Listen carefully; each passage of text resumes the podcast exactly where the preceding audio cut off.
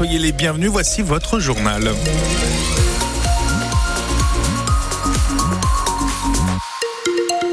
Attention aux brumes et brouillards ce matin dans le ciel de Touraine. On attend quand même du soleil dans la matinée. Point météo complet à la fin de votre journal de 8 heures. Journal avec vous, Marie-Ange Lescure et Virginie Vandeville. Après une soirée très agitée, l'Assemblée a finalement voté le projet de loi immigration. Oui, une victoire parlementaire pour Emmanuel Macron, mais qui a fracturé sa majorité, dont une partie s'est détournée d'un texte soutenu à la dernière minute par le Rassemblement national. 50 voix, euh, 59 voix lui ont manqué sur 251 députés entre vote contre et abstention. En Indre-et-Loire, la députée Renaissance du Chinenay, euh, Fabienne Colboc, a voté contre le texte et la députée modem de la cinquième circonscription, Sabine Tillet, elle s'est abstenue. L'Assemblée l'a tout de même euh, voté avec 349 euh, voix pour 186. On en parle ce matin avec Henri Alfondari, député Horizon du Lochois. Bonjour. Alfondari. Bonjour. Alors vous, vous avez voté ce texte que Marine Le Pen d'ailleurs a qualifié de victoire idéologique. Dans quel état d'esprit avez-vous voté ce texte? Sans état d'âme? Euh, En responsabilité, tout simplement. Euh, vous savez, euh, dans, dans ce sujet, ce que je remarque, c'est que tout le monde a, a, géré sa petite boutique. Et puis derrière, il y a, il y a un pays, il y a la France, il y a les Français, et il y a un texte, migration, qui n'est pas parfait, qui ne clôturera pas le sujet d'immigration, mais euh, qui était nécessaire et qui permet aussi de dire aux Français que bah, finalement, on, nous aussi, on, on voit la même réalité qu'eux et que la réalité est bien la réalité.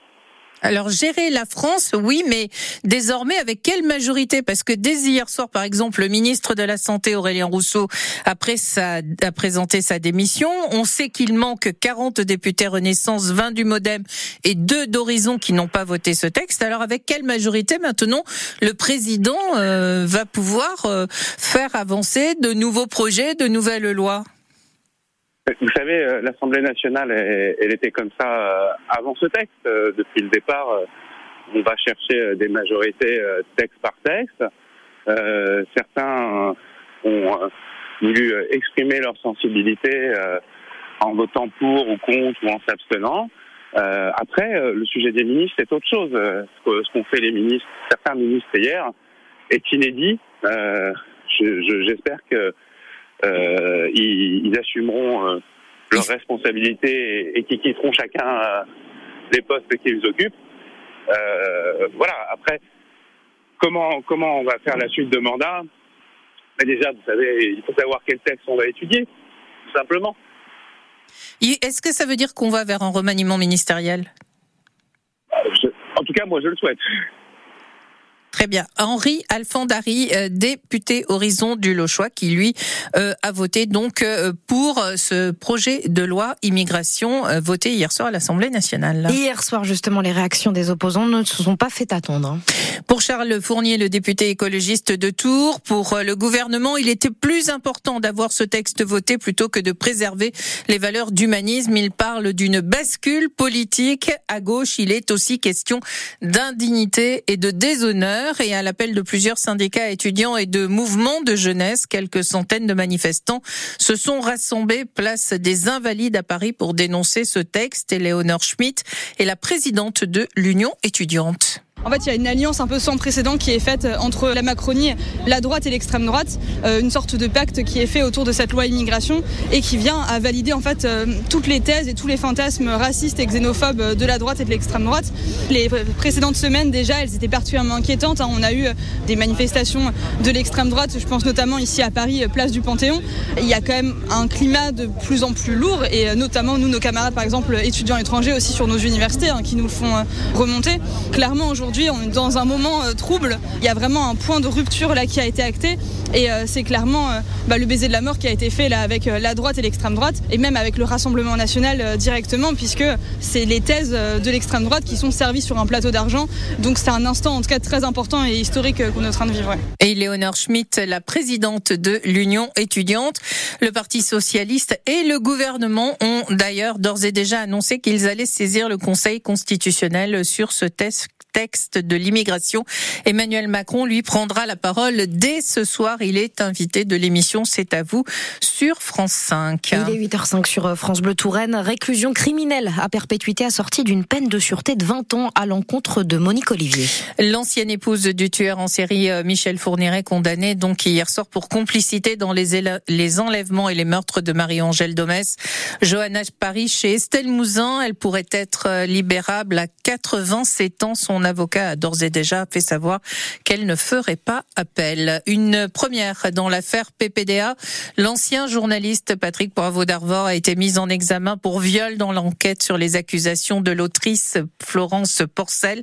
Annonce faite par le parquet de Nanterre. Les faits dénoncés datent de 2009. L'ancien journaliste, lui, continue de contester ces accusations. En Touraine, un incendie cette nuit vers 23 heures dans la cage d'escalier d'un immeuble de la rue Jean-Jacques Rousseau à Chinon. 12 personnes ont dû être évacuées, 26 pompiers avec euh, deux véhicules d'incendie, une grande échelle et deux véhicules de transport sanitaire et ainsi que le SMUR ont porté assistance et secours aux sinistrés. L'incendie a été rapidement maîtrisé. Les défenseurs des animaux y voient une avancée majeure. Il n'y aura plus de rapaces pour les spectacles du château de Bridoré. Et oui, au château de Bridoré, dans le Lochois, euh, ce sera le cas dès l'année prochaine pour la quatrième édition de ces joutes en juin 2024. Une décision prise après avoir été contacté par une association de protection animale, Adrien Bossard. Lors des dernières joutes en juin 2023, le propriétaire du château de Bridoré reçoit un mail de l'association Paz qui s'est lancée dans un vaste recensement de toutes les fêtes médiévales utilisant des animaux sauvages. Elle lui rappelle la loi qui s'appliquera en 2028 et lui conseille fortement d'anticiper en se passant de son spectacle de fauconnerie au plus vite, sous peine, grosso modo, de manifestations et de pétitions. Pierre-Alexandre Mouveau s'exécute, non sans une certaine amertume, car les enfants adorent cette animation d'une petite demi-heure avec les trois rapaces, et ils trouvent dommage de les en priver, d'autant qu'ils n'y voient pas là de maltraitance animale. C'est une fois dans l'année, dit-il, avant d'ajouter que les faucons appartiennent à des associations de passionnés qui s'en occupent très bien. Enfin, l'organisateur de ces joutes regrette une perte de réalisme en quelque sorte, les rapaces étant très utilisés au Moyen Âge, notamment pour la chasse.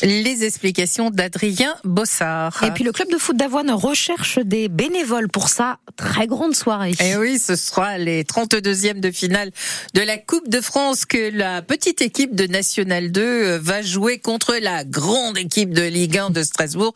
Ça sera le 6 janvier prochain. Je vous rappelle que ça sera en direct sur France Bleu Touraine. Pour l'occasion, le club cherche donc des volontaires pour l'aider à l'organisation. C'est à retrouver sur sa page Facebook.